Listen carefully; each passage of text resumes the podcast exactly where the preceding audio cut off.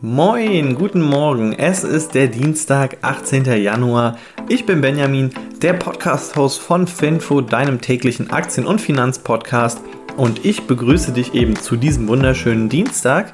Dieser Podcast wird dir übrigens präsentiert von Scalable Capital. Scalable Capital ist ein deutscher Neo-Broker, wo das Handeln nur 99 Cent kostet. Also, ja, ich würde sagen, ziemlich günstig. Und wenn du uns unterstützen möchtest bei Finfo, dann könntest du natürlich darüber nachdenken, ob du nicht vielleicht bei Scalable Capital ein Depot eröffnen möchtest. Das würde uns auf jeden Fall sehr helfen. Jetzt zu den News. Und zwar, es ist nicht so viel passiert, weil einfach die US-Börsen zu hatten, aber ein paar Sachen gibt es trotzdem. Fangen wir zuerst an mit Unilever, dann geht es weiter mit Meta, Walmart, Netflix und zu guter Letzt Fraport und der Arealbank. In der ersten News geht es direkt um zwei Unternehmen. Einmal um Unilever und um GlaxoSmithKline bzw. kurz GSK. Unilever hat gestern 7% verloren, GSK hat 4% gewonnen. Und beide Unternehmen haben so ein kleines Problem, nämlich beide Unternehmen sind Konsumgüterhersteller. Also Unilever kennt man zum Beispiel für das Magnum Eis, für Langnese, für Rexona Deo, für verschiedene Duschgele. Und GSK kennt man zum Beispiel für ja, so Konsumentenpharmaprodukte, Sensodyne, Advil, Voltaren, Finistil, Nicorette. Und beide Firmen werden so ein bisschen von ihren Aktionären dafür kritisiert, dass einfach ja, die Marken vielleicht ein bisschen einen Touch von alt haben, gleichzeitig die Firmen auch beide jetzt nicht so stark in den Übernahmen sind, also sie nicht so viele Marken vom Markt aufkaufen und andererseits auch beide Unternehmen in den letzten Jahren nicht so ein tolles Kursplus für ihre Aktionäre hatten. Naja, und was macht man, wenn es nicht mehr so gut läuft? Man plant einfach eine riesige Übernahme, nämlich die größte Firmenübernahme der ganzen Geschichte. Und Unilever ist dazu auf GSK zugegangen und hat gesagt, hey, wir kaufen dir deine ganzen Konsumentenmarken einfach ab für 50 Milliarden britische Pfund. Und vielleicht weiß der eine oder andere, dass Unilever jetzt nicht der allergrößte Konsumgüterkonzern ist. Unilever selbst ist nämlich nur 100 Milliarden britische Pfund wert gewesen. Also das ist eine riesige Übernahme von Marken, die jetzt auch nicht so perfekt laufen und das haben die Aktionäre einfach gar nicht gefeiert. Also die Aktionäre waren eher der Meinung, Unilever besinn dich doch auf deine Stärken oder kauf kleinere Sachen, die richtig gut laufen, statt hier irgendwelche Riesendeals zu machen. Vor allem einfach, weil GSK auch die Summe einfach noch zu wenig findet. Das ist das Erste. Also sie sagen einfach, wir werden das Angebot nicht annehmen, es ist uns zu wenig. Dann kommt noch zweitens hinzu, dass sie bereits drei Angebote von Unilever abgelehnt haben. Also ja, Unilever steigert sich zwar immer allmählich, aber sie kommen noch lange nicht an das ran, was GSK möchte. Wahrscheinlich wird es sogar nochmal 10 Milliarden US-Dollar teurer, also so ungefähr ja, 6 Milliarden britische Pfund, so im Kopf gerechnet. Und dann ist auch noch die Sache, Unilever müsste einfach richtig krass umbauen, wenn sie diese Übernahme gemacht haben. Dann hätten sie super viele Marken im Konsumentenpharma-Bereich. Nicht jede läuft richtig gut, manche müsste man wieder irgendwie verkaufen an andere Unternehmen und ja, es, es ergibt einfach keinen Sinn. Also ich kann schon verstehen, warum die Aktionäre da nicht so zufrieden sind. GSK selbst plant auch eigentlich eher den Spin-off. Also ich finde die, die Idee von GSK sinnvoller, dass sie sagen, wir brauchen keine 50 Milliarden britische Pfund, weil was sollen die auch damit machen? Dann haben sie 50 Milliarden britische Pfund auf der Bank liegen. Ähm, die sagen einfach lieber, komm, wir schenken unseren Aktionären die Firma, dann haben die etwas, worüber die sich freuen können ähm, und wir können uns wieder auf Pharma besinnen, weil das ist eigentlich das Geschäftsmodell von GSK.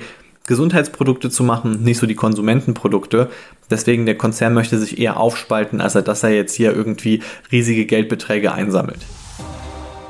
Bei der nächsten News geht es um das Unternehmen Meta bzw. früher mal Facebook.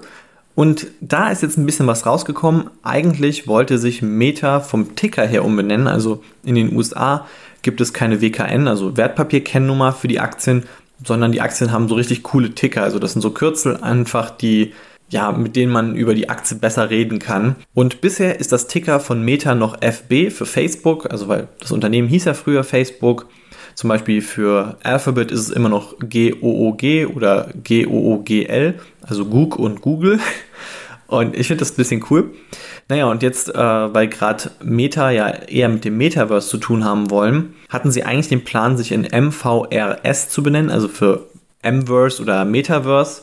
Und das haben sie jetzt aber abgebrochen. Also eigentlich wäre da jetzt die Umbenennung gewesen, haben sie aber abgebrochen. Sehr seltsamer Zufall. Und lustigerweise gibt es auch noch einen ETF von Roundhill Investments, der Metaverse ETF heißt. Und der möchte zum 31. Januar seinen Ticker aufgeben. Also der hat diesen Ticker Meta. Und das wird wahrscheinlich dazu führen, dass sich einfach Meta diesen Ticker sichert. Also Meta wird sich vom Ticker her in Meta umbenennen. Roundhill Investments vielleicht Mverse oder sowas. Das ist ja auch egal. Ähm, den können wir ja eh hier in Europa nicht handeln. Und ich finde es ganz lustig, weil nämlich wahrscheinlich hat Roundhill sehr viel Geld dafür bekommen, dass sie auf diesen Ticker verzichten, damit sich einfach Meta diesen Ticker sichern kann, den sie haben wollen. Und wenn wir schon beim Metaverse sind, dann kommen wir natürlich auch zu der metaversigsten Aktie, die einem dabei einfallen könnte, nämlich Walmart. Walmart hat sich jetzt Markenrechte gesichert für digitale und virtuelle Güter. Also die haben da alles irgendwie registriert in den USA, so ein bisschen bei diesem Patentamt. Sie wollen jetzt quasi schon sich auf das Metaverse vorbereiten, falls es sich irgendwie durchsetzt. Sie sagen auch selbst, wir experimentieren da viel rum, wir iterieren, also wir testen einfach mal aus und gucken, was passiert. Äh, Wenn es nichts wird, dann ist es auch nicht schlimm. Eine Firma muss ja auch ein bisschen investieren. Plus, Walmart hat jetzt auch noch eine eigene Kryptowährung und NFTs in Planung. NFTs, das sind sogenannte Non- Fungible Tokens, also das sind einfach ja, eindeutige Exemplare von digitalen Gütern, ähm, in der Regel lustige JPEGs, die man sich einfach beliebig kopieren kann, aber für die andere Leute teilweise Millionenbeträge bezahlen. Naja, und Walmart, ähm, die sind also auf jeden Fall hier in der Experimentierphase, die bereiten sich schon auf die Digitalisierung des Einzelhandels vor. Finde ich ganz spannend.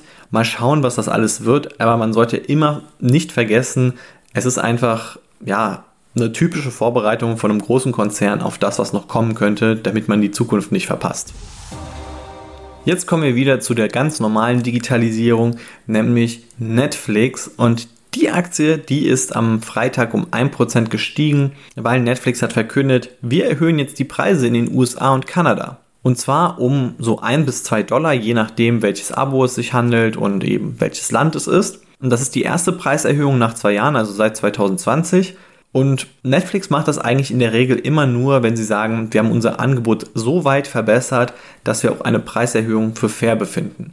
Finde ich sehr cool von der Idee her von Netflix und ich muss auch sagen, finde ich gerechtfertigt. Also ich muss in der Vergangenheit habe ich alle Preiserhöhungen von Netflix in Deutschland mitgemacht bisher und man hat doch schon gemerkt, dass Netflix in Deutschland sehr viel investiert hat, sehr viel aufgebaut hat, auch ein riesiges Angebot von zum Beispiel europäischen und deutschen Serien aufgebaut hat, die cool sind. Und da finde ich das dann auch fair, wenn man mal die Preise eben ein bisschen anhebt. Also ich finde jetzt Netflix auch nicht wirklich teuer.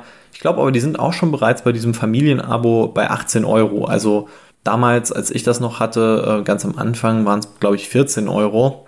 Alles im Bereich vom Akzeptablen.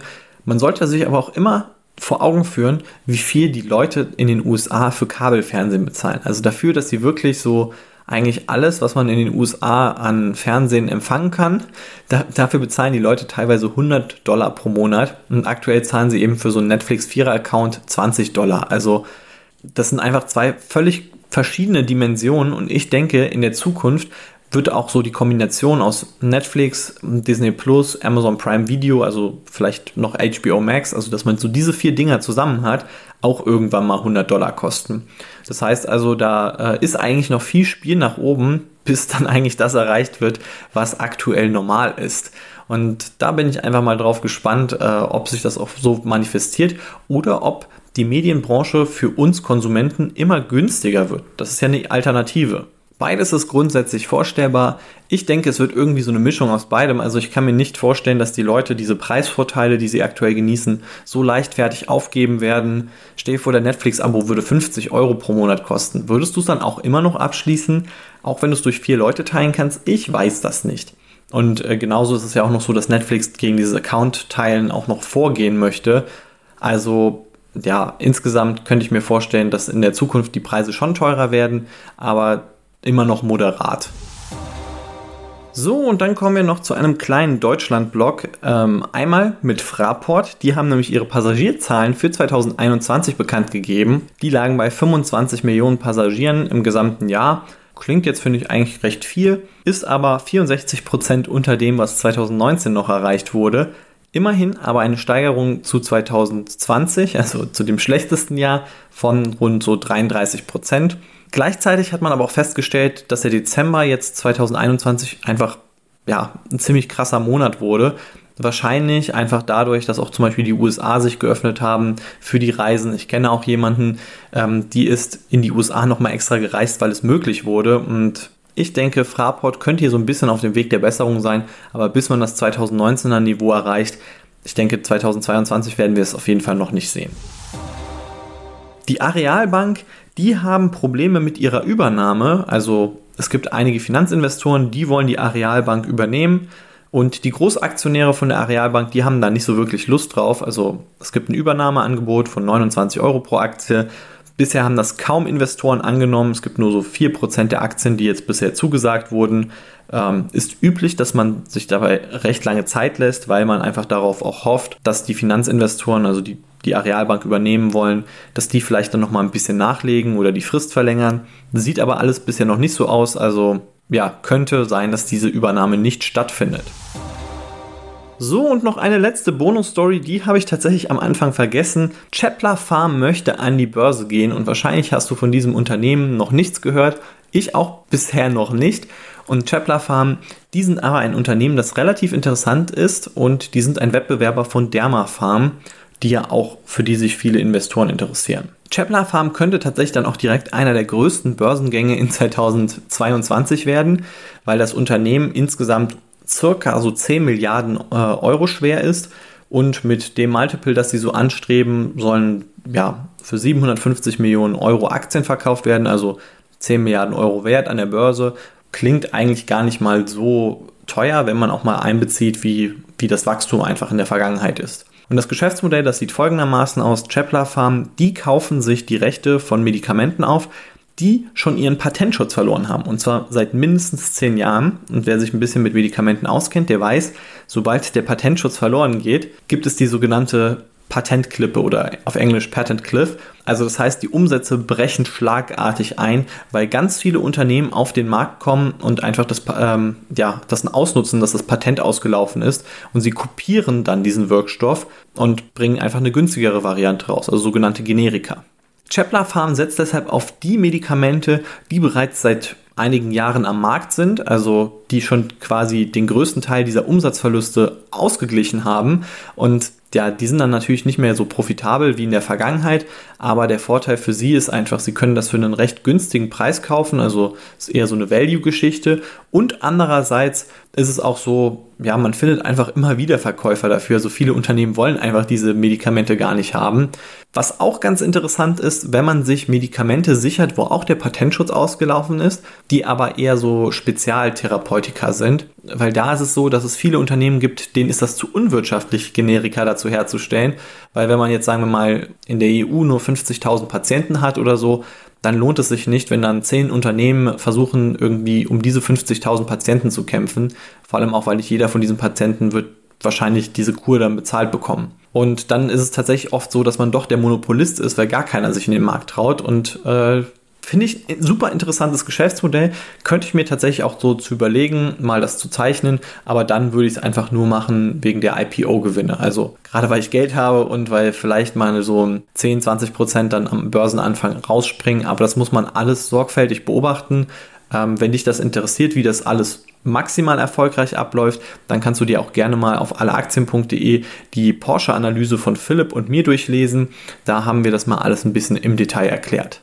Naja, das war's jetzt auch mit dem Finfo-Podcast für deinen Dienstag. Jetzt öffnet natürlich auch wieder die US-Börse und es gibt mehr News. Ich wünsche dir noch einen wunderschönen Dienstag. Mach's gut. Ciao.